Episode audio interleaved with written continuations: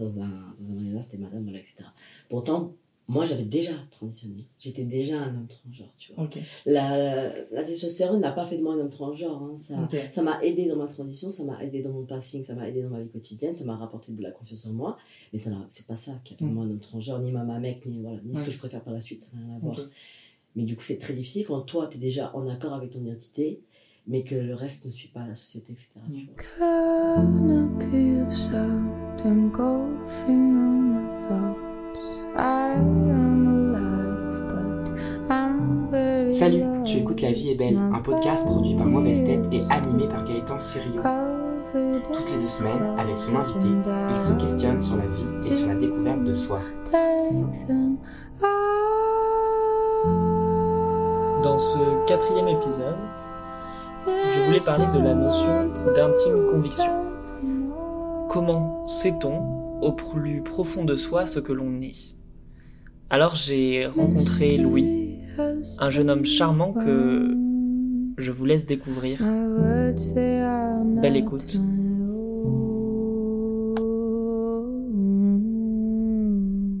Bonjour Louis. Bonjour. Je voulais commencer par une... déjà la façon dont je t'ai rencontré, parce que j'ai cliqué sur ton profil sur Twitter. D'ailleurs, je me suis dit au départ, ah tiens, un beau gosse, donc j'ai cliqué. Et je tombe sur ton profil et je voulais traiter d'une question, une première question qui était euh, euh, l'intime conviction.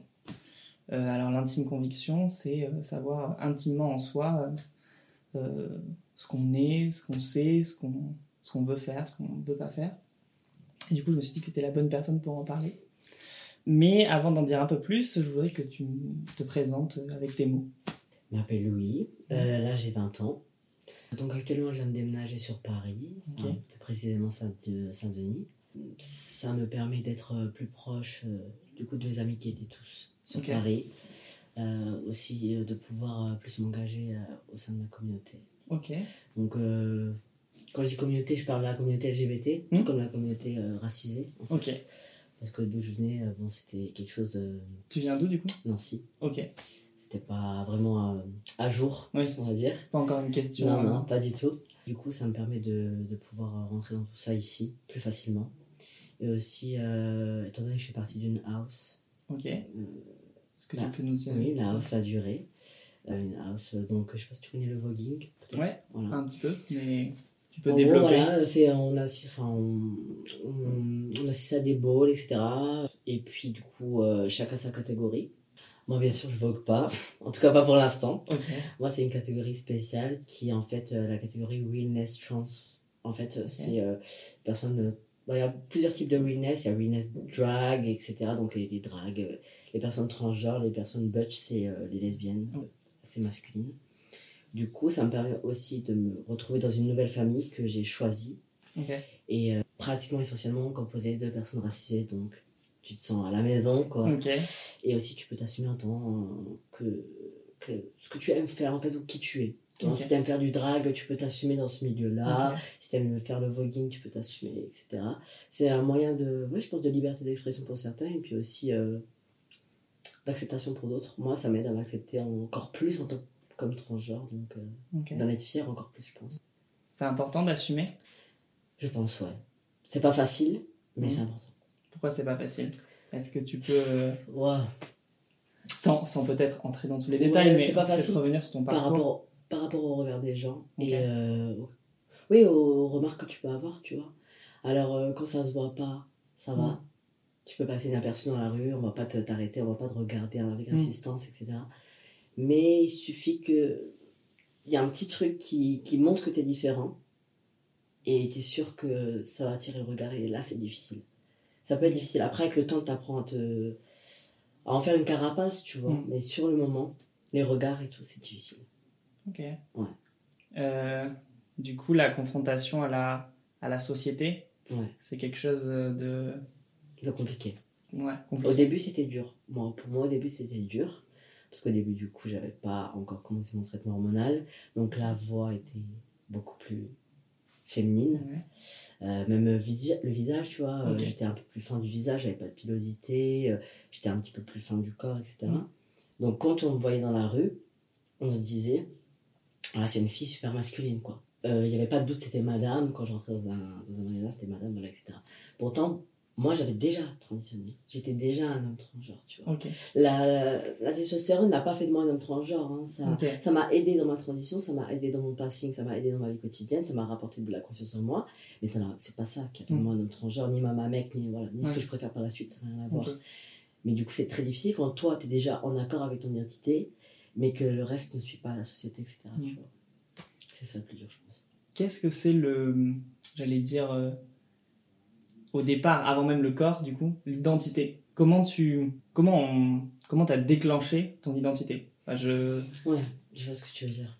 je, je, je peux prendre mon exemple pour te mettre déjà à l'aise, tu vois. Moi, par exemple, c'est, je me suis assumé en tant qu'homme gay et ensuite homme queer Mhm. bien plus tard dans ma vie, euh, Mhm. j'avais 20 ans. Mais c'est quelque chose qui a été déclenché ou à un moment, tu as une prise de conscience, C'est ça, ouais. Et euh, du coup, pour toi, c'est. C'était comme une prise de conscience. Ouais, est-ce qu'il y a un moment symbolique? Oui, que- il y a un moment symbolique, ouais. Après, je vais te dire, tu... on est tous différents. Les personnes transgenres, il y en a qui vont te dire qu'ils ils, sont au courant qu'ils sont transgenres depuis tout petit. Il y en a, ils, l'ont- ils, ont, ils en ont pris conscience à, un peu plus tard. Moi, je savais que j'étais différente depuis tout petit. Tu vois, euh, tu sens qu'il y a un décalage en fait avec les autres. Mm. Dans le sens où, là j'ai un peu rentré dans les clichés, tu vois, mais Mm. euh, j'étais très très très masculin, mais vraiment pas masculin du style oh c'est la petite fille garçon, Mm. ok, c'est vraiment le, le masculin masculin. C'est-à-dire que euh, moi je ne pensais pas que j'allais avoir une poitrine jusqu'à ce que en fait euh, je Oui, rentre dans l'adolescence et ouais. que je comprenne, mais euh, j'étais pas du tout prêt à avoir une poitrine, les règles encore moins. Quand j'étais, j'avais 4-5 ans, je, je demandais souvent à ma mère quand est-ce que j'allais avoir un zizi qui pousse en fait. Donc j'étais vraiment en fait dans ma bulle. Je pensais vraiment qu'en fait j'étais un garçon et que ça allait pas tarder à, à se montrer en fait. Sauf qu'en fait euh, quand tu grandis, tu prends conscience que t'es né dans un certain, t'es né dans un genre assigné, t'es né dans un sexe assigné et puis bah pour l'instant c'est un peu compliqué de, Mm. de faire euh, de faire ça. On t'es obligé de Oui. le traîner avec comme un boulet quoi. Euh, mais à à 18 ans, non 17 ans, j'étais en fait de chez moi, enfin chez ma mère, et euh, un documentaire est passé en fait sur les personnes transgenres, chose que je ne connaissais pas, euh, sujet sur lequel j'étais pas du tout euh, déconstruit, j'étais même pas au courant en fait que c'était possible, et euh, je l'ai regardé et en fait à partir du moment-là j'ai eu une obsession en fait pour ça, c'est-à-dire que j'ai passé mes nuits à regarder des documentaires, à m'instruire sur euh, des blogs, à regarder des profils Instagram d'évolution de personnes transgenres, etc. Et quand j'ai compris que tout ça c'était réalisable, j'ai tout de suite compris que c'était ça qui me Mm. fallait en fait. Tout de suite, j'ai pas eu de doute. Alors après, pour le, pour le formuler à ma mère, c'était un peu plus différent, mais euh, moi j'ai tout de suite su. C'est important d'avoir euh, ces- des références comme ça ou des modèles. Oui, à- je pense. Ah ouais, ouais, c'est fondamental. C'est, euh, c'est même, je dis pas que c'est obligatoire parce que rien n'est obligatoire, tu vois, Mm. tu peux le faire comme tu veux, mais ça, ça fait, ça fait beaucoup de bien de, d'avoir quelqu'un euh, vers qui tu peux te tourner ou un exemple, tu vois, à suivre. Alors après, t'es pas obligé d'avoir le même parcours, mais ça fait du bien de pouvoir se voir euh, quelque part, tu vois. Et pour toi, c'était c'était qui au départ? C'était J'avais pas, il y de avait des- personne, pas de personne en non, pas personne particulière, mais euh, en fait, c'est juste un groupe de personnes, les personnes Mm. transgenres, qui, qui me faisaient, ça me faisait du bien de, de me retrouver, quoi, en quelqu'un. Mm. Même si c'était des personnes que j'ai jamais vues, j'ai jamais rencontrées, sûrement que peut-être je rencontrerai jamais, mais euh, ça faisait du bien, quoi. Losing the heart of You cannot build walls around things you don't own. You cannot build walls around things you don't own. Penser, tu dois penser, tu dois penser. Tu parlais du coup de, de ta mère, Ouais. qui ça a été sûrement difficile parce que. Pas difficile, En tout cas, c'était plutôt le soutien en tout cas qu'on Ouais. cherche sûrement. oui. Les parents, en Ouais. premier, on va pas se mentir. hein. C'est ce qui est le plus stressant, hein, les copains. euh, c'est stressant, mais on peut faire sans si il y a les parents.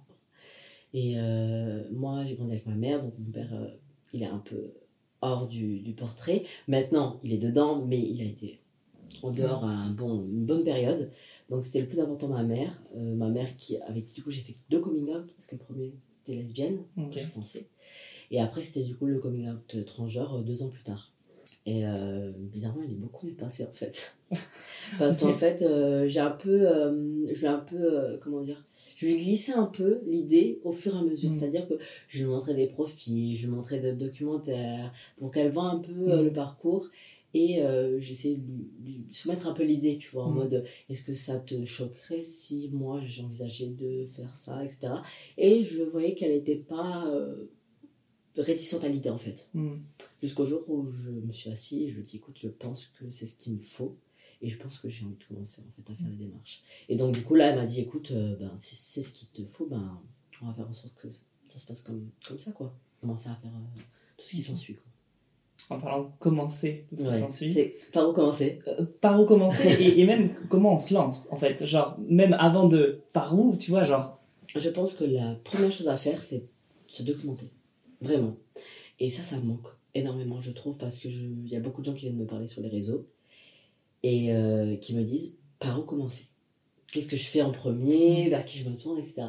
Et en fait, je leur envoie toujours la même chose. En fait, d'abord documente-toi. En fait. D'abord documente-toi. D'abord lis des articles. D'abord regarde les documentaires. Regarde comment ça se passe. euh, et tu auras les réponses, en fait. Clairement. T'as pas besoin de moi pour savoir. Mm. T'as besoin de moi peut-être pour avoir des conseils, tu vois. Mm. Ou alors peut-être avoir des adresses, j'en sais rien, mais t'as pas besoin de moi pour euh, poursuivre ton chemin, en fait. Clairement. Parce que euh, il y a plein, plein, plein de sites pour personnes transgenres où euh, on répertoire, on réper- Répertorie répertorie, merci. Toutes les étapes, en fait, nécessaires pour, euh, pour avoir un parcours euh, assez tranquille. Euh, par où commencer, euh, qui voir. Il y a même euh, des, des sites qui répertorient les, les psys euh, et les chirurgiens qui sont euh, trans-friendly. Donc, euh, il y a tout qui est, qui est sur Internet. Vraiment, le, le truc, c'est juste de se lancer, en fait. Hmm. Rechercher, vraiment, il faut fouiller, fouiller, fouiller. Mais euh, généralement, tu tombes très vite hein, sur ce que tu veux chercher, si tu cherches vraiment. Et toi, du coup, comment tu te lances? Moi, j'ai d'abord passé, comme je t'ai dit, des semaines à me documenter. Mm. Puis après, j'ai vu un premier psychologue. J'ai pris mon temps, en fait. Faut pas être pressé. Mm. Tu vois, si tu sais où tu veux aller, t'as pas besoin de, de, de le faire demain. Je, je comprends, tu vois, le- l'envie d'être vite hormoné. Enfin, si t'as envie d'être hormoné, tu vois, l'envie de faire vite les choses. Mais c'est bien de prendre son temps aussi parce qu'il faut pas, faut pas aller chez les gens juste pour avoir des choses, tu vois. Ouais. Parce qu'après, tu tombes sur des gens parfois pas très très agréables. J'ai eu un premier psy que j'ai pas, pas vraiment accroché avec. Du coup, j'ai lâché l'affaire. J'étais chez chez un psy et j'ai pris mon temps, tu vois. Ça a duré six mois parce qu'il y en a qui l'ont une fois. Moi, j'ai préféré prendre mon temps pour bien parler avec mon psychologue, être sûr de où j'allais, ce que je voulais, etc. Et après, j'ai eu mon ordonnance pour ma testostérone et j'ai commencé les injections une fois par mois. D'abord, c'était ma mère qui me le faisait parce qu'elle est infirmière. Donc, euh, Et après, comme tu as envie quand même de le faire toi-même, ma mère m'a appris et maintenant, j'y- je le fais tout seul. Et puis après, j'ai suivi le mouvement, tu vois, ce que j'avais envie, je l'ai fait. J'avais envie du Mamek. euh, j'ai fait en sorte de, de bien choisir mon chirurgien, Mm. d'avoir un, un bon, un bon feeling avec lui. Et après, j'ai fait ma, fait ma Mamek. C'est marrant que tu parles du, du psy parce qu'il y a un processus, Mm. enfin, c'est vraiment une transition. Ouais. Et du coup, tu, tu disais, c'est important de prendre son temps. Ouais, je pense. Est-ce que, est-ce que il y a, et la question est, est peut-être un peu, peut-être un peu, j'allais dire couillue, mais la question est peut-être un peu euh, malvenue, mais est-ce qu'il y a des moments de doute? Oui. Bon, moi, j'en ai eu. Ok. Je sais qu'on est nombreux à en avoir, peut-être certains n'ont aucun doute. Mm. Je sais pas, hein, ça peut arriver. hein. Moi, j'en ai eu. Ok. Ouais. Euh, alors après, est-ce que c'est vraiment... C'est pas des doutes vraiment sur le fait de... Est-ce que je j'identifie bien mon genre Mm. hein, Ça n'a rien à voir, j'étais sûre de ça. Mais est-ce que je veux vraiment me lancer dans une transition hormonale, etc. Mm. Ça, j'ai eu des doutes. Parce que je, me je sais que ça modifie beaucoup de choses. Mm. Et je me suis dit, est-ce que... En fait, je me suis dit, est-ce que je vais me plaire, en fait? Est-ce que ça va me plaire ce que je vais voir dans le miroir? Est-ce que euh, quand mon ossature va changer, mes Mm. poils vont pousser, est-ce que ça va me ça va me plaire?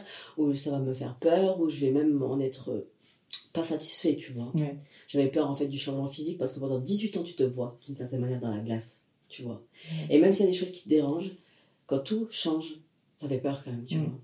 Donc ça j'avais peur et, euh, et aussi de tous les effets secondaires que la testostérone peut apporter, tu vois. Mm. Calvitie, euh, acné mais forte acné, tu Mm. vois. Euh, toutes ces choses-là, j'a- j'appréhendais. Ok. Parce que moi, j'ai jamais eu d'acné, par exemple, et d'avoir à cause de ça plein d'acné, d'avoir des problèmes de peau et tout, Ouais. j'avais peur en fait. Ouais. Tu vois, parce que pour moi, enfin, moi, si, je sais que si j'avais de l'acné, ça m'apporterait un, comment dire, j'aurais un manque de confiance en moi, Mm. je pense. Tu vois, j'aurais du mal. Du coup, ça, ça te met quand même un peu le doute, tu vois. Ouais. Oui. Comme moi, c'était ça. Oui, parce qu'il y a véritablement la question du. Plus que de l'identité, ensuite, il y a la question du corps. Totalement. Et, et c'est hyper intéressant parce que. Alors, je me base toujours que sur mon exemple personnel pour ensuite. Parce que normal. je ne connais rien d'autre. Euh, mais moi, ma réflexion euh, en tant qu'homme et euh, gay s'arrête à la question de. Aussi, Ouais. genre, euh, s'arrête aussi euh, à là, c'est-à-dire qu'une fois qu'on fait son coming out, on n'a pas de changement physique à apporter à, à notre identité. On apparaît Ah au monde Tu Bon, peux adapter on est- ton style. on si peut veux. adapter son style, mais bon, ça ne reste euh, soit vestimentaire ou soit de, ensuite de l'attitude qu'on peut s'autoriser. Mhm. Mais il n'y a pas de transformation euh, physique à proprement dit. Et, et je trouve ça hyper intéressant parce que, genre, euh, dans notre société, on associe beaucoup le. le enfin, c'est notre première apparence, le corps. Et du coup, je me dis, euh, comment on. Comment on. Comment on arrive à cette réflexion véritablement? C'est-à-dire qu'ensuite, quand on se présente, on n'est plus du tout euh, la personne qu'on était avant. Si, Si? Si. On l'est. On, on- C'est-à-dire que physiquement, en fait, Pour les autres, hein, pas pour toi. ouais, Pour les autres. c'est compliqué. En fait, tout dépend de, de tout dépend de la personne que tu as en face, en fait. Ok. C'est-à-dire que il y a des gens, ils vont tout de suite comprendre. T'as même pas besoin de leur expliquer que c'est juste en fait. En fait, c'est comme un style. Physiquement, tu changes, mais intérieurement, tu restes exactement la même personne. T'as le même humour. Si t'es si t'es lourd, tu restes lourd. Si t'es bête, tu restes bête. Enfin, tu vois, tu changes pas. Intérieurement, tu changes pas. Alors, tu peux avoir un peu plus de confiance en toi. Mm. Tu vois, donc il y a peut-être un peu de choses qui vont être euh, différentes. Mm. Mais ton comportement, ton attitude ne va pas changer. Mm. Tu vois, c'est physiquement que tu changes. C'est vraiment. euh, C'est une question de paraître. voilà, c'est ça. C'est vraiment quelque chose, c'est un, bien-être personnel en fait. Mais ça ne change pas ta personne. Les gens qui sont proches de toi, normalement, le comprendront directement. Après, effectivement, les gens qui ont un peu de mal, ça va être un peu compliqué, ils vont dire oui, mais j'ai du mal, euh, j'ai l'impression que tu n'es plus la même personne, etc. Alors que ça n'a rien à Mm. voir, tu vois, tu restes exactement la même personne. Voilà. Par exemple, la, la, euh, la relation que j'ai avec ma mère n'a pas changé. Mm. C'est pareil, c'est exactement la même, la même chose. C'est juste qu'elle m'appelle d'un autre prénom et euh, que elle ne voit plus, euh, elle ne me voit plus un verbe quoi, c'est tout. Voilà. Oui. Mais euh, ça change pas. Ok. Et, hum, et c'est marrant du coup, parce que. Enfin, marrant que tu me dises ça, parce que en fait, ça veut dire. Et, et c'est le premier truc qui m'a interrogé quand, euh, quand, euh, quand j'ai vu ton profil. Je me suis dit, en fait, on est obligé d'afficher son, un peu son intimité au monde. Euh, dans la société en général, mais c'est un peu induit quand on est une femme, on est une femme, quand on est un homme, on est un homme, et on se comporte de telle manière. Mhm. Mais toi, t'es un peu encore plus obligé de le faire, et ça passe aussi par les réseaux sociaux. Et je me suis demandé, est-ce que quand on est euh, une femme trans ou un homme trans, est-ce qu'on est obligé de, de le dire sur les réseaux sociaux? Non, pas du tout. Non. Pas du tout. Tu peux totalement euh, faire un profil Instagram ou un profil Twitter et ne pas le, ne pas le dire. Et euh, comment dire, les gens, enfin, les gens avec qui tu vas parler, avec qui tu vas tisser des liens, peut-être que tu leur diras, mais t'es même pas obligé en fait. T'es jamais obligé. T'es pas obligé, c'est vraiment, ça relève de, ça relève de ta propre personne en fait. Mm. Moi je le dis parce que j'ai envie de le dire, parce que je dis pas ceux qui disent pas, c'est pas une fierté pour eux, attention, c'est pas Ouais, une ouais. fierté, tu vois. Mais moi je le dis parce que c'est quelque chose dont je suis tellement fière, le parcours que j'ai que j'ai fait jusqu'ici, que j'ai suivi jusqu'ici, j'en suis fière. J'ai pas envie de m'en cacher et je le dis aussi parce que en fait j'ai envie d'aider les autres en fait, tu vois. Parce que toutes les figures euh, auxquelles je me suis accrochée pendant ma transition, c'est des personnes qui justement le montraient énormément, tu vois. On parlait énormément. Et euh, moi je me suis tournée vers eux, je leur envoyais des messages, j'ai posé des questions, etc. Et moi je reçois tellement de questions, tellement de messages, tous les jours je reçois, Mm. non-stop en fait. Ouais. Et, euh, et je me dis que parfois je réponds à des gens et ça les aide énormément, ça leur remonte le moral, ça les guide, ça les aide et je me dis que j'ai fait, j'ai fait quelque chose de bien, tu vois, en, Mm. en m'exposant, tu vois. Ouais. Et euh, je regrette pas et euh, je comprends ceux qui le font pas parce que ça relève d'une Mm. envie personnelle, tu vois. Mais euh, t'es pas du tout obligé, hein. il y a des gens que je connais qui sont, qui sont des personnes transgenres et qui ne le disent pas Mm. du tout, du tout sur les réseaux. Alors après, euh, ils ont leur propre, euh, comment dire, c'est leur propre raison, hein, tu vois, certains Mm. n'ont juste pas envie de le dire, certains c'est peut-être par peur aussi d'être euh, vu un peu comme justement la bête de foire en mode on va lui poser des questions, euh, Mm. il est là pour ça, alors que c'est pas du tout le cas, c'est pas parce qu'on s'affiche que on, on a, on- comment dire, on ne donne pas le droit aux autres de nous envoyer n'importe quelle question sous prétexte qu'on s'affiche. C'est pas parce que je me monte sur les réseaux qu'il y a écrit un panneau sur mon profil, envoyez-moi tout et n'importe quoi, je répondrai sans problème. C'est pas du tout ça. Et ça, c'est le problème des gens, tu vois. Parce que tu t'affiches, ils se disent, bah, ils s'affichent, du coup, euh, on a le droit de lui poser tout et n'importe quoi. Sauf que non, en fait. Oui. Tu vois. Je m'affiche pas pour que tu viennes me demander. Euh, non, tu vois, c'est pas ça. Mais euh, bon, ça va avec, ça va avec les points négatifs. C'est ça. Qu'est-ce que, qu'est-ce qui aujourd'hui te rend le peut-être le plus heureux dans le fait de de t'être affiché justement? Le soutien. Déjà, ça fait toujours du bien parce que euh, quand tu as vécu des difficultés dans ton parcours, quand encore tu vis toujours des difficultés, hein, j'en vis encore aujourd'hui, hein, c'est pas parce que j'ai un bon passing que je vis, vis, plus de difficultés en tant que personne transgenre. Euh, quand tu rentres le soir, que tu es sur les réseaux, et que tu retrouves une communauté, même s'ils sont pas proches physiquement, tu te sens bien en fait. Tu, vois. tu te sens bien, tu te sens soutenu, tu te sens apprécié, respecté. Chose que tu peux ne pas sentir au quotidien dans la société ou dans la rue quand tu marches, euh, voilà. Et aussi, euh, quand les gens me disent que je les ai aidés ou que ça les a, ça leur a fait du bien de me parler, ou vraiment, parce que des fois je reçois vraiment des messages très très très lourds, vraiment. Des personnes mmh. qui sont au bord, au bord, vraiment au bord du gouffre, euh, qui sont jetés de chez eux, qui sont à la rue, euh, des personnes qui, qui sont pas à la rue, mais qui. C'est comme s'ils mm. l'étaient en fait, parce qu'ils ils ont personne à qui parler, les amis sont pas là, la famille n'est pas là, euh, ils, sont, ils sont tout seuls en fait. Et même si c'est beaucoup de responsabilité, parce que des fois tu as l'impression d'avoir la vie de quelqu'un entre les mm. mains, quand tu vois que la personne elle va mieux le lendemain ou au bout de quelques jours parce que tu lui as donné des conseils, tu l'as, tu l'as un peu guidé, ça fait énormément de bien. Quand même. Ok. C'est beau. Flowers once caressed the earth, now they turn underfoot. We have burnt the roots, we have gone back in time. Flowers once caressed the earth, now they turn underfoot. We have burnt the roots, we have gone back in time.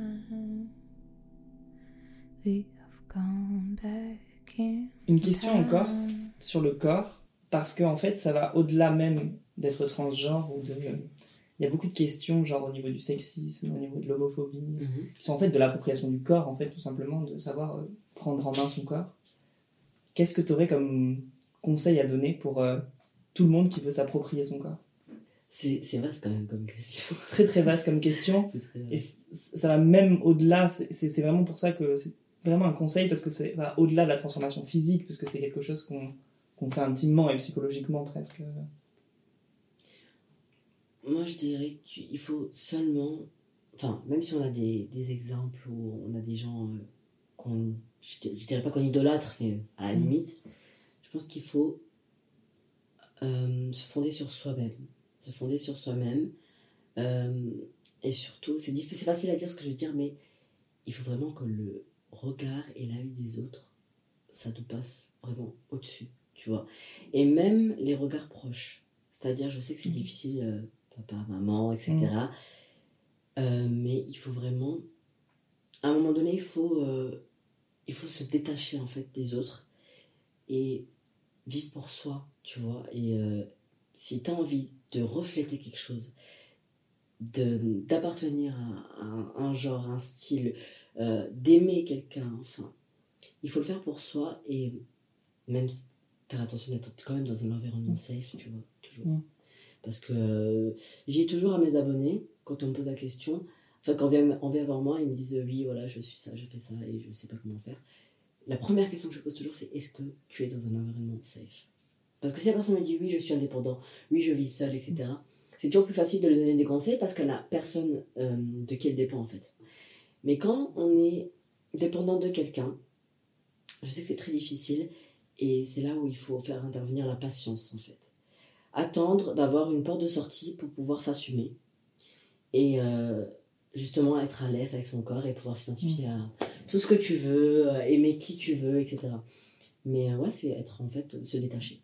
Moi, c'est vraiment se détacher et Et quitte à être un peu solitaire, tu vois, pendant quelques temps, tu trouveras toujours Mm. quelqu'un euh, avec qui euh, t'associer.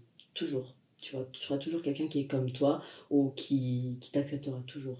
Alors même s'il faut faire le tri total dans ta vie et être seul pendant X temps, faut mieux le faire. Et après trouver des gens avec qui tu te, tu vois, tu te sens vraiment bien, tu vois. Le principal c'est de se sentir chez soi en fait, où tu es, Ok. tu vois. Et toi, ça t'est arrivé? Tu t'es retrouvé seul à un moment où Pas seul, mais euh, ouais, hein, quand, tu, euh, quand tu fais ce genre d'annonce, hein, automatiquement ça fait un tri, que tu veuilles ou non. hein. je pense quand même, quand tu fais un coming out euh, Mm. euh, homosexuel, LGBT, peu importe.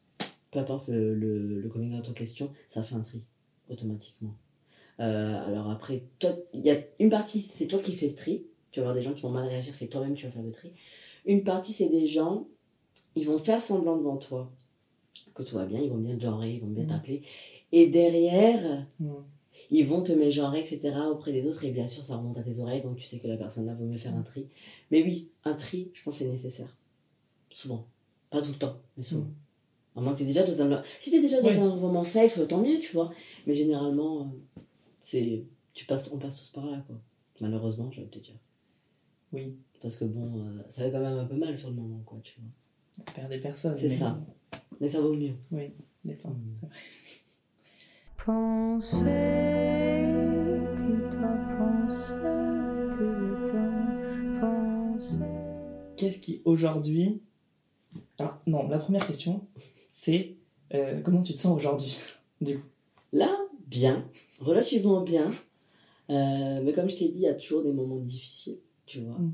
Euh, même si voilà, euh, je prends des hormones depuis presque deux ans, j'ai quand même évolué physiquement, j'ai plus de problèmes, tu vois, dans la rue, on me, on me confond plus avec euh, le genre féminin, il n'y a plus de problème avec ça. Mais il y a toujours des problèmes. parfois, il y a des jours où ça te plombe le moral, tu vois. Tout ce qui est papier administratif, etc. C'est Mm. le plus difficile, c'est le plus long, c'est le plus chiant. Vraiment, Mm. entre nous, c'est ce qu'il y a de le plus chiant. Et, et c'est difficile parfois, tu vois. Genre, ma carte d'identité, il y a toujours euh, la, la mention sexe, c'est toujours F. Et parfois, ça va m'amener à avoir quelques Mm. petits problèmes qui vont, qui vont un peu m'agacer, tu vois. Ouais. Euh, par exemple, euh, je te raconte un truc. là, on a aménagé il n'y a pas longtemps. On a envoyé nos papiers au proprio, voilà, normal. Mm. Et il a cru qu'on avait envoyé des faux papiers. Ah oui. Donc, il nous, a, il nous a appelé à 23h en mode Mm. Oui, euh, il y a un- j'ai un problème avec vos papiers, qu'est-ce qui se passe et tout. Et on a dit Comment ça? On, avait peur et tout. On a dit Ouais, il va nous lâcher, dernier Ouais. plan, on va pas avoir d'appart et tout. Et en fait, il pensait que j'avais envoyé des faux papiers. Mm. J'étais en fait, euh, je sais pas, euh, voilà. Donc, du coup, j'ai j'ai dû m'outer en fait. Même si j'avais Oui. pas envie, tu vois, de base, de lui dire que j'étais étrangère. J'étais dans l'obligation en Mm. fait de lui dire parce que sinon, le mec, j'allais lui dire quoi? Tu vois? C'est une erreur de papier, euh, qu'on a mal. euh, tu vois que j'ai jamais échangé ça parce que j'avais la flemme. Enfin, non, tu vois. Oui. J'étais obligée. À cause d'un madame monsieur, quoi. Et Enfin, à cause dans le fond, j'avais pas envie, ça le regarde pas, c'est mon proprio, il a pas besoin de savoir que je, je suis un mec trans, Ouais. tu vois. Mais j'étais obligée. Et ça, c'est chiant. Mm. Tu vois, de, de devoir sauter alors que t'as t'as pas vraiment, t'es pas vraiment obligé, tu vois. Oui. Pareil, la carte vitale, euh, il y a le 2. Tu vois, 2 c'est pour les Ouais. filles et 1 c'est pour les, les garçons.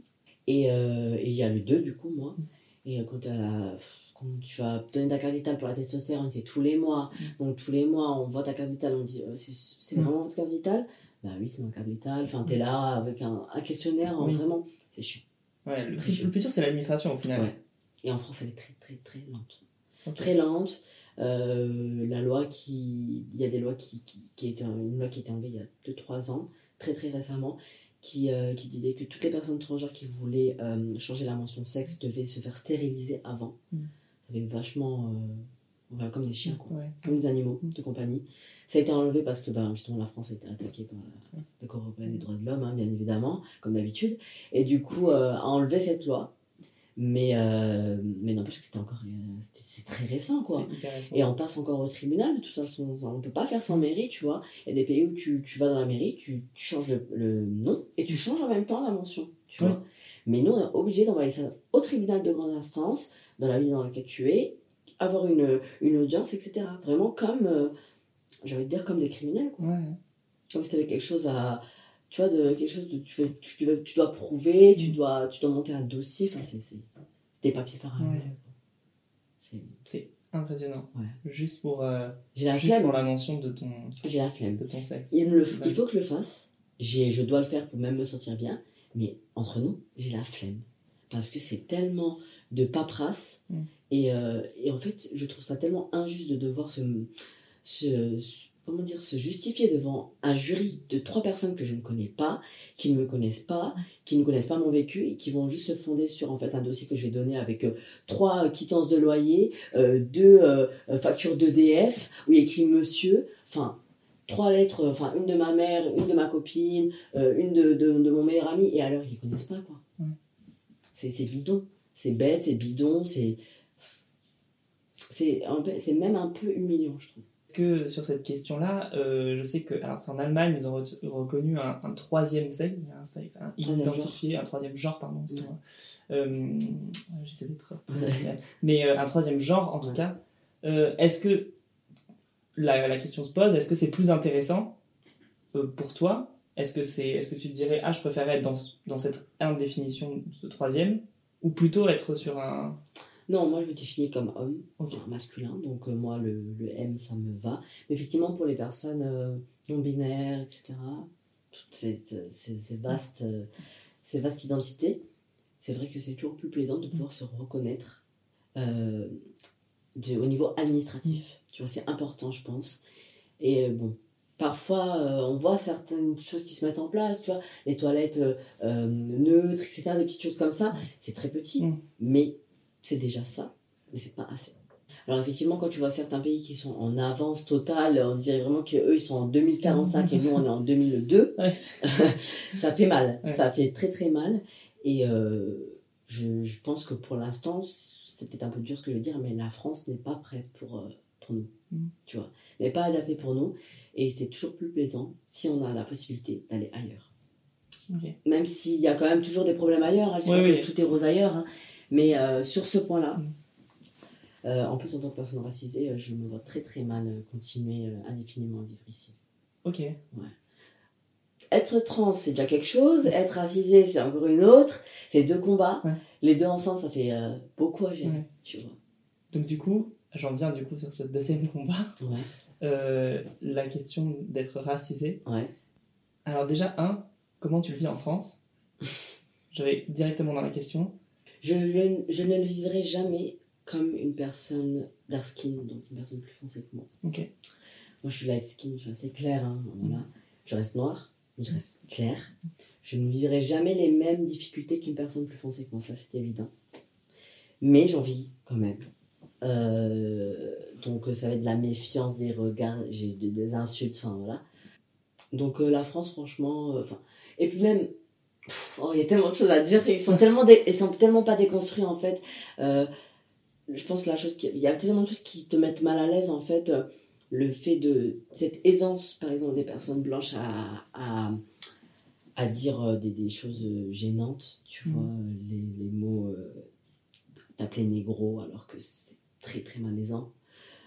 Euh, avoir cette, ils ont une gêne à dire le mot noir. Euh, ça va être renois, black. euh, alors que noir, c'est pas une insulte, hein, on est noir, on est noir, on est fier d'être noir en fait. On est noir, appelle-nous comme on est. On dit les blancs, on dit les noirs, on dit les personnes asi- asiatiques, pas les chinois, voilà. Et on, on est, c'est pas une tare en fait. Tu peux le dire. Et le, le terme black, moi, il me gêne à une outrance. C'est un truc qui me, qui me met vraiment mal à l'aise. Et puis euh, une question qui est vraiment très très, euh, enfin une question qui, qui, qui me gêne en France, c'est l'appropriation culturelle qui est vraiment au centre des, des, des conversations. Souvent, ça revient. Et généralement les étés parce que les gens font des coupes, etc. Les Ouais. ça y va, machin, etc. Mais euh, c'est un gros problème aussi en France, je pense. Parce qu'en fait, la France a tellement de, de problèmes, enfin, a tellement de difficultés à accepter son passé colonial, Mm. tu vois, et euh, qui, enfin, je veux dire passé, mais c'est encore assez présent, hein, parce qu'on quand on voit le, la, la portée qu'ils ont encore sur certains pays africains, euh, quand on dit que le, la, la, la monnaie, euh, par exemple au Gabon, est toujours gérée par la France, hein, euh, qui s'appelle le, le franc CFA. Ok, ouais. Euh, les, les, euh, colonie française. C'est quoi? Colonie française et le A, c'est pourquoi? D'Afrique. Donc c'est une monnaie qui, qui porte encore Ok. ce nom, hein, quand même, hein, Ok, ok. qui est encore gérée Ah par ouais. la France. hein. Donc je vois pas comment tu peux passer, parler de parler, Ouais. passé colonial quand tu as encore ce genre de portée-là, Mm. tu vois. Plein de petites choses comme ça qui font que tu as du mal à, à te sentir chez toi en France. Et puis, euh, et puis les, les violences policières. hein. Les violences policières hein, qui font que... euh, qui sont pas assez reconnues, en fait, tu vois. C'est-à-dire qu'on dit qu'on exagère, qu'on... qu'on on à chaque fois qu'il y, a une- qu'il y a une violence policière, on dit oui, mais on connaît pas le contexte, on sait pas ce qui s'est passé, machin. Mais par contre, une fois que les violences policières là sont tournées vers les personnes blanches, par exemple, se comme les gilets jaunes, tu vois, où on voyait Mm. des gens caillassés avec des, des trous dans la tête, un œil euh, perdu, etc. Ouais, les violences policières, c'est c'est horrible, machin. Oui, mais nous, on vous en parle depuis des années, mais personne nous écoute, en fait. Déjà, à chaque fois que nous, on en parle, on fabule. On ment, on exagère, euh, on oublie d'omettre certains détails, etc. Mais par contre, quand une personne blanche se fait agresser par la police, on doit la croire sur parole, et c'est la victime, et, euh, et c'est comme ça et pas autrement. Tu vois C'est difficile, hein, quand même, de, de se sentir chez soi dans un pays où tu es, invisible, presque. Tu vois Et encore Et- plus dur quand tu es LGBT, racisé, Mm. parce qu'en fait, tu as deux combats. Le combat d'être noir et le combat dans ta propre communauté, parce que la communauté noire a énormément de problèmes à accepter les personnes LGBT. En fait, la communauté noire est. On sauve les noirs, mais les noirs LGBT, c'est pas nos frères et sœurs, Mm. tu vois. Ou difficilement, Ouais, ouais. en fait. Ils sont très. euh, ils ont un, un énorme problème avec la communauté Mm. LGBT. Ils sont pas très ouverts, certains, tu vois. C'est un problème euh, qui est très, très Mm. commun, tu vois. Tu as deux combats. Être noir dans la société où tu es entouré de personnes majoritairement blanches, avec euh, des droits qui, te, qui surpassent un peu ta personne, et te faire accepter dans ta communauté. Et est-ce que ces deux combats, euh, justement, euh, en les menant toi ensemble, j'allais dire, est-ce que tu progresses pas plus pour faire justement évoluer les mentalités pour qu'en fait ni l'un ni l'autre ne soit en fait très important? Je veux dire, on traite avec des personnes, qu'elles soient noires, qu'elles soient blanches, qu'elles soient LGBT, pas LGBT. Est-ce que toi, t'as pas plus de pas plus de poids, mais plus de peut-être plus de légitimité encore à, à traiter de ce sujet Je sais pas. J'avoue que ça, je sais pas. Ouais, je sais pas. euh, pour te donner un peu mon avis, c'est c'est hyper intéressant parce que justement cette question, cette question de l'acceptation des LGBT dans la communauté noire est hyper intéressante, mais à l'inverse aussi, dans la communauté LGBT, de savoir les personnes noires, comment elles sont acceptées. Parce que la communauté LGBT, où je prends en plus la communauté gay, est très blanche par exemple, euh, en France, et elle, est, elle reste dans ce cercle-là. Oui. Et alors que pour autant, la culture euh, gay pour beaucoup vient de la communauté noire. Il y a vraiment un un phénomène d'appropriation même à ce, niveau-là. Totalement. Si tu vois les. euh, je pense que si tu regardes les gays américains, ils reprennent tout- toutes, toutes les manières et la façon de parler des femmes noires Mm. euh, qui viennent souvent, euh, tu sais, des ghettos américains, etc., qui ont vraiment des manières propres à elles, tu vois. C'est-à-dire, euh, les, tu vois, les, le genre de, de, de, de communauté afro-américaine Ouais. avec les longs ongles, euh, les longues wigs, vraiment très maniérées, etc. Ce genre de, de comportement que les gays américains blancs vont totalement reprendre sans, sans honte, hein. mais pourtant, en fait, c'est très difficile d'être euh, d'être noir aussi dans la communauté LGBT, hein, tu- Mm. clairement. Euh, parce que comme tu as dit, elle est, comme par exemple la communauté gay est. j'allais pas dire essentiellement blanche, mais majoritairement blanche. En tout cas, visiblement. quoi. Et, euh, ouais, et euh, c'est pour ça qu'en fait, euh, au fur et à mesure, si tu regardes bien, des groupes se forment. Et on commence à, à former des groupes racisés. Et à, les- à le dire haut et fort, Mm. on est racisé et on se mélange Mm. presque plus en fait. Tu vois. On a en fait, on se sent tellement bien en fait ensemble parce qu'en fait on n'a pas besoin de se justifier. On n'a pas besoin d'éduquer. On n'a pas besoin. On peut éduquer, on peut s'éduquer entre nous. On Oui. s'apporte toujours des choses entre nous mais des fois, ça permet de souffler. mais à une certaine mesure en fait tu vois on n'a pas besoin de on n'a pas besoin vraiment de se reprendre et on se comprend on comprend nos difficultés on comprend ce qu'on endure et euh, ouais on, on se sent bien en fait et en fait euh, au fur et à mesure c'est en fait au fur et à mesure d'être rejeté de ne pas être compris de devoir éduquer enfin éduquer sur éduquer sur éduquer sur éduquer c'est très lourd Mm.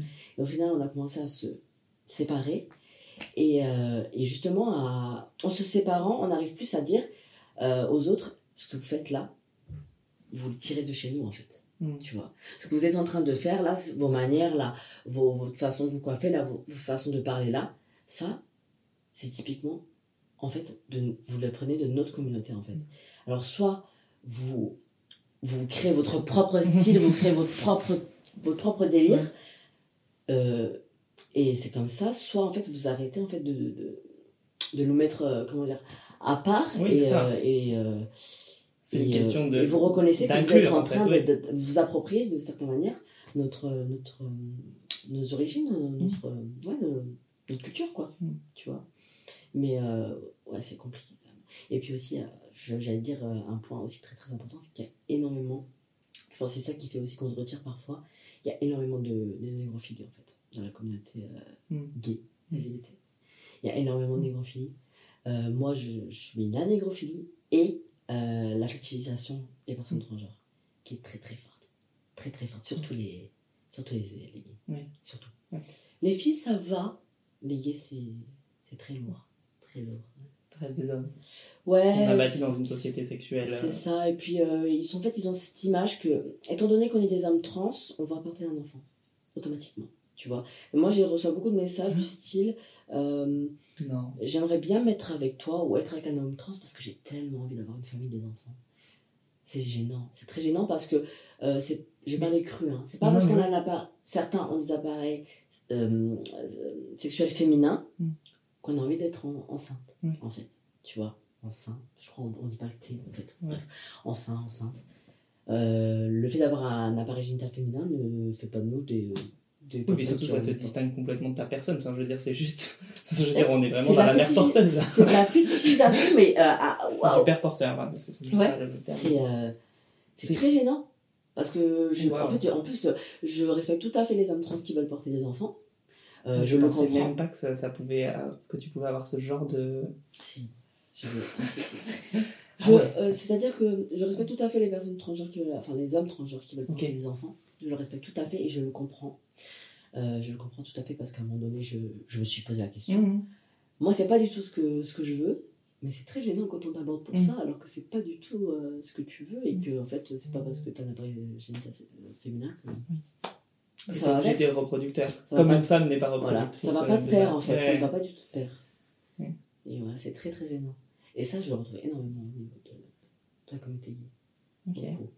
Ah ouais, je suis, euh, je Ah suis ouais. assez effarée. serais- En même temps, j'en découvre beaucoup en même non, temps que. Je pense que tu- si tu avais mes DM, je Ouais. pense que tu tomberais de haut. Ah oui, Je d'accord. reçois des choses que tu n'imagines même pas. Je comprends aussi du Ah. coup les points négatifs sur les réseaux sociaux. Oui, Du coup, voilà. ouais. Je comprends le Oui. fait de s'afficher. C'est pas que les questions, qu'est-ce que tu as dans le, dans le pantalon, hein, ça va au-delà, tu vois. Oui, ça. Oui, Ah là. Ah oui, clairement. Je vais revenir sur une question, peut-être une question plus, lé- plus légère et aussi pour, euh, pour remettre de l'ordre dans toutes ces idées. Si tu devais imaginer une société euh, idéale, elle ressemblerait à quoi? Déjà, je pense qu'elle n'existera jamais hein, entre nous, hein, Mhm. clairement, parce que c'est impossible. hein, il y aura toujours euh, des, des choses qui ne, qui ne rentreront pas. euh, comment dire euh, qui ne, On pourra inclure, mais pas jusqu'à un certain niveau. Ouais, ça, Mm. ça ne sera jamais comme on voudra, tu vois, ça, ne- ça ne peut pas exister. Maintenant, ma société parfaite, ce serait déjà une société où les gens éduquent leurs enfants à respecter les autres, tu vois, parce que je pense que le manque d'éducation sur les réseaux part aussi de l'éducation qu'on nous a donnée, tu vois.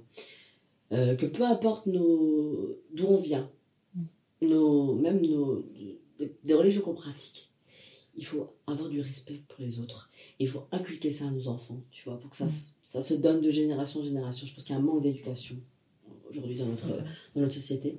Ça, c'est le plus important, je pense. Le respect. Le respect, ne pas être intrusif, ne pas se moquer, ne pas juger, tu vois, tout ça. C'est très important. Et euh, surtout, euh, la, la communication. Je pense que c'est important de comprendre quand quelqu'un te dit quelque chose, de l'assimiler et d'essayer d'y réfléchir. Parce qu'en fait, quand, on, contre, quand tu vas blesser quelqu'un sur Internet, la personne va te dire qu'elle est blessée. Il faut savoir le prendre en compte, même si toi tu n'as pas voulu blesser la personne. Il faut savoir le prendre en compte et te remettre en question. Il y a un manque de remise en question énorme aussi, tu vois. Euh, pareil, pour, euh, par exemple, pour l'appropriation culturelle, il faut se remettre en question. Quand, on te, quand quelqu'un qui vient d'une culture te dit ça, ça vient de ma culture et c'est dérangeant et ce que tu fais, c'est de l'appropriation culturelle. Et j'aimerais que tu le comprennes, il faut se remettre en question, tu vois. On, te, on te jette pas la pierre, on te dit pas ouais, euh, sale pourriture, euh, euh, voilà, voilà, on t'insulte pas, mais il faut aussi, tu vois, comprendre là ce que j'ai fait, j'aurais pas dû le faire peut-être, tu vois. Et à l'avenir, je vais essayer de d'y réfléchir. Je pense que c'est en fait les, enfin, je pense que c'est les choses principales. Le reste, c'est du superflu, tu vois. Encore plus précis du coup, euh, on a tous un peu un. Je pose un peu la question à tout le monde, mais on a tous un peu un, un moment ou euh, un truc qui représente pour nous le bonheur, euh, un peu un endroit idéal, quelque chose comme ça. Un endroit ou un moment? Un moment, un endroit, un souvenir, quelque chose qui est passé, quelque chose qui est réel, quelque chose qui est, qui est imaginaire. J'en ai deux. J'ai deux moments. Je pense que le premier. Tout le monde Je pense que tout le monde à ma place aurait dit Ouais, ma première injection, etc. Mais c'est pas du tout ma première injection. Elle m'a fait mal aux fesses, donc non. donc, moi, ce serait Maman Mec. Je pense que c'était vraiment quelque chose euh, émotionnellement de très fort. En fait. Vraiment, c'était vraiment la consécration de quelque chose, en fait. Euh, parce que c'est quelque chose qui m'a vraiment j'ai tiré sur des mois et des mois même j'ai envie de te dire des années mm. euh, c'est une partie de ton corps qui n'est pas une partie de ton corps c'est très très bizarre c'est quelque chose que tu as, tout le temps avec toi, mais que tu rêverais de pouvoir enlever, de d'arracher, de jeter à la poubelle, et tu ne peux pas, c'est collé à toi, c'est horrible en fait comme sensation, je peux pas décrire. Et le fait de s'en débarrasser, qu'en plus visuellement ce soit magnifique, c'est une libération, tu vois. Donc ça, c'était vraiment émotionnellement, c'était quelque chose de très très fort, et je pense que je m'en rappellerai toute ma vie.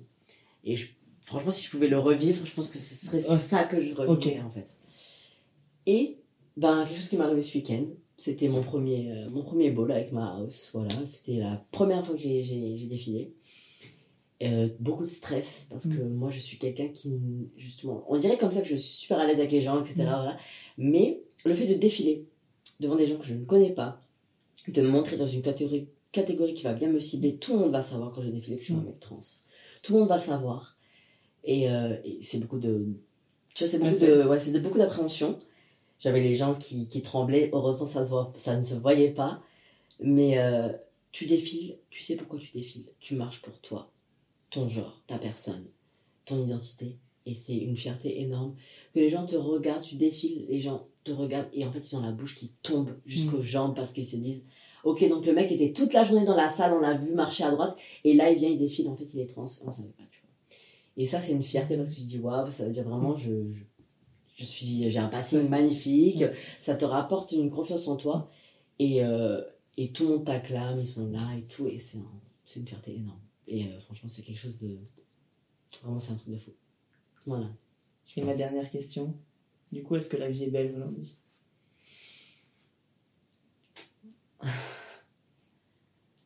Euh, Elle le devient de jour en jour, je pense.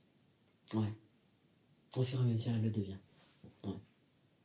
Bah, merci beaucoup. Bah, avec plaisir. Merci. plaisir. Merci d'avoir écouté La vie est belle, un podcast animé par Gaëtan Serio. Tu peux nous suivre sur les réseaux sociaux de Mauvaise Tête. Aussi, si tu as apprécié cet épisode, n'hésite pas à nous laisser des étoiles sur Apple Podcast. Intense passion.